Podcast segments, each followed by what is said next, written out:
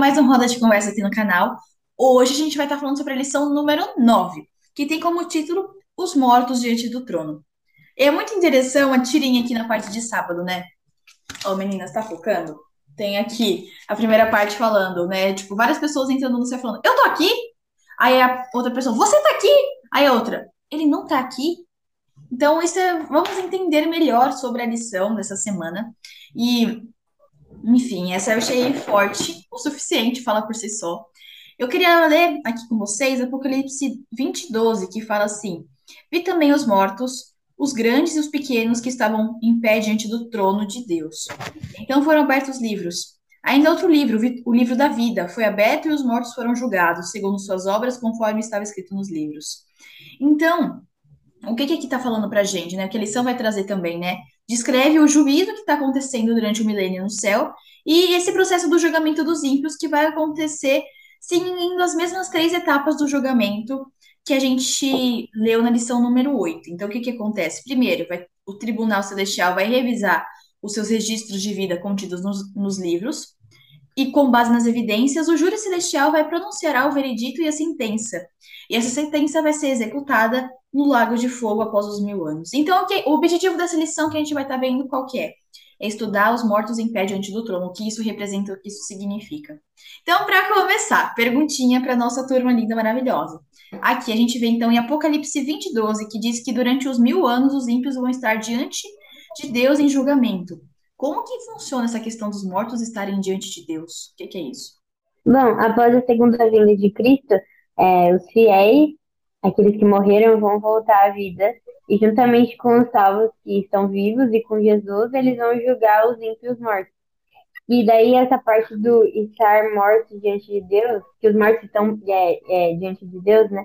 Seria o, o, eles estarem diante do tribunal de Deus, né? Por meio dos registros da vida que a gente viu na, semana, na lição da semana passada.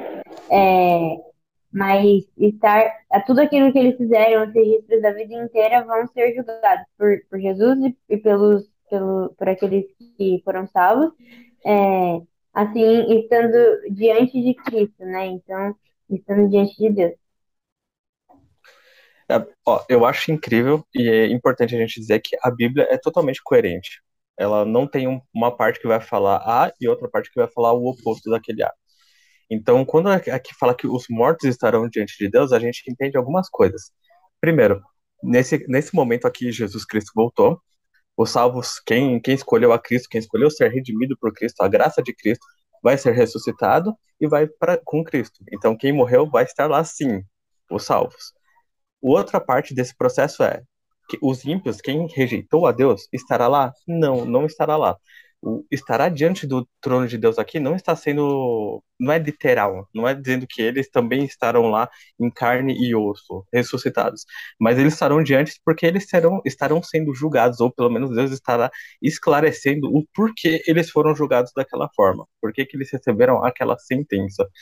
Então, é, é, isso que eu queria trazer aqui, essa ideia de você saber que a Bíblia é coerente, a gente está pegando essa parte exatamente para dizer como que ela se encaixa em todo o tema, todo o contexto que a gente está estudando durante essa lição. Muito bom, adorei. Aí, aproveitando, né, a gente conversou um pouquinho sobre as três etapas do, do julgamento. Pensando nisso, o que, que essas três etapas do processo de julgamento revelam sobre o caráter de Deus? Ah, eu acho que isso é o mais lindo, né? Porque a gente vê que o Senhor, ele não dá uma chance só pra gente. Ele dá várias, mas ele já, já morreu em nosso lugar, já, já deu a esperança da salvação, mas depende da gente. Então, essas etapas me mostram que o Senhor ele é amoroso, ele é justo, ele é correto, ele tem misericórdia, porque ele deu a chance da nossa salvação, mas e mesmo sendo rejeitado, ele ainda não é misericordioso de, de nos deixar se arrepender e, e, e aceitar ele, né? Mas depois de tudo isso, por ele ser justo, ele condena os ímpios e, e dá a eles a destruição eterna. Mas acima de tudo, eu vejo que ele é um Deus amoroso e cheio de misericórdia. Exatamente, Vicky. Foi é, o mesmo sentimento que eu tive. Eu acho incrível, porque, gente, quando a gente para para olhar para quem é Deus, parou para pensar na pessoa de Deus, o que ele representa, quem ele é, Ele está sobre todo o universo. Ele não, não responde a ninguém. Ele não deve nada a ninguém. Ele não. Ninguém é maior que Deus. Você compreende? Tipo, eu ia falar, você compreende isso, mas até eu, eu não, não consigo compreender. Eu tô falando aqui, mas eu também não consigo compreender a grandeza disso. Mas eu entendo que Deus ele ocupa uma autoridade, ele ocupa um lugar que eu não chego nem aos pés dele. Figura de linguagem, porque ele não chega nem aos pés, nem, enfim, nem perto dos pés, né? A questão é que Deus é tão amoroso, ele é tão justo, honesto, que ele prepara todo esse contexto para que as pessoas saibam o que está acontecendo. Ninguém vai ser julgado salvo ou condenado sem saber o porquê que aquilo foi, foi aquela sentença foi dada. E é exatamente esse cenário, esse, digamos assim, esse tribunal que Deus institui, que Deus coloca. E eu acho isso maravilhoso, como que ele tem tanta consideração por mim, a ponto de falar, eu quero que o Mateus saiba, porque que é, ele está lá ou porque ele não está lá, entende? Ou porque tal pessoa estava lá ou não está lá. Então ninguém vai. É, não vai existir espaço para questionar a honestidade de Deus, a justiça de Deus. É o momento em que todo mundo vai entender exatamente o porquê que tais coisas aconteceram. Bom, esse é o momento do Fala aí, então não pode fazer a vinheta. Momento Fala aí! Bom, como você já sabe, esse é o momento em que a gente resume a lição da semana em uma palavra. Então, você é, pensa numa palavrinha que você achou que se encaixa na lição dessa semana, deixa aqui nos comentários.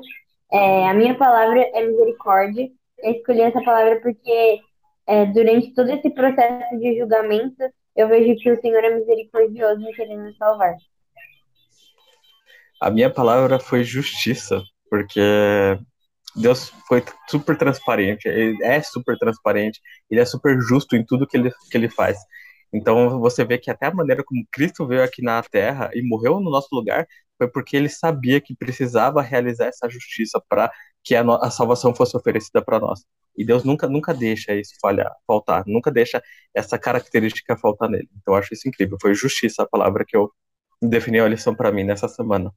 Muito bom. A minha palavra foi correto no sentido de transparência, porque Deus ele mostra o seu caráter na forma que ele é transparente, de mostrar para o universo aqueles que escolheram estar ao seu lado e aqueles que não escolheram e o porquê da não escolha. Então, achei legal, né? todo mundo falou sobre o caráter de Deus, que bacana. Bom, gente, antes da gente finalizar, eu queria ler aqui para vocês o quarto parágrafo na parte de sexta-feira, que diz assim: Nessa oportunidade, os justos reinarão como reis e sacerdotes diante de Deus. João no Apocalipse relatou: Vi também tronos, e nestes sentaram-se aqueles aos quais foi dada autoridade de julgar. Serão sacerdotes de Deus e de Cristo, que reinarão com ele os mil anos. É nesse tempo que, conforme foi predito por Paulo, os santos hão de julgar o mundo. Em união com Cristo, eles julgam os ímpios, comparando seus atos com o código, as escrituras sagradas, e decidindo cada caso segundo as ações praticadas nessa vida. Então, o destino que os ímpios devem sofrer segundo suas obras é determinado e registrado em frente ao seu nome no livro da morte. Você fala, nossa, Elisa, que texto pesado, mas assim você vê. A gente pôde entender um pouco mais sobre o caráter de Deus. A Vicky foi maravilhoso o que ela disse, né, em relação a Deus deu todos os momentos a oportunidade da gente escolher se entregar a Ele. Não foi, Deus deu todos os momentos, desde a, da tua palavra que a gente vê, que Ele morreu por nós, que fez todas essas coisas até hoje, o hoje ele dá para a gente escolher aceitar ele. E a gente vê que ele deixou tudo tão transparente, tão claro para a gente na sua palavra. E as pessoas serão julgadas de acordo com a palavra de Deus, porque se elas não aceitarão a ele, a lei cairá sobre. E sobre a lei nenhum de nós conseguimos vencer, só por meio de Cristo.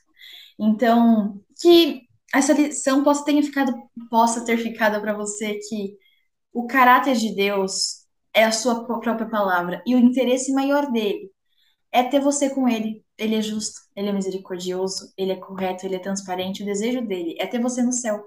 E só basta você aceitar. Como fala em Apocalipse 23, estou à porta e bato, e se você permitir, eu vou entrar e vou cear contigo. Tem a ver com a lição, essa questão, foi meio uh, plus, mas esse é o desejo dele. E meu desejo é que você, essa semana, possa ter decidido se entregar e se entregar também para Ele todos os dias. Então é isso. A gente espera na próxima semana. Tchauzinho. Uma pena, tá mutada. Sou a Vicky. Música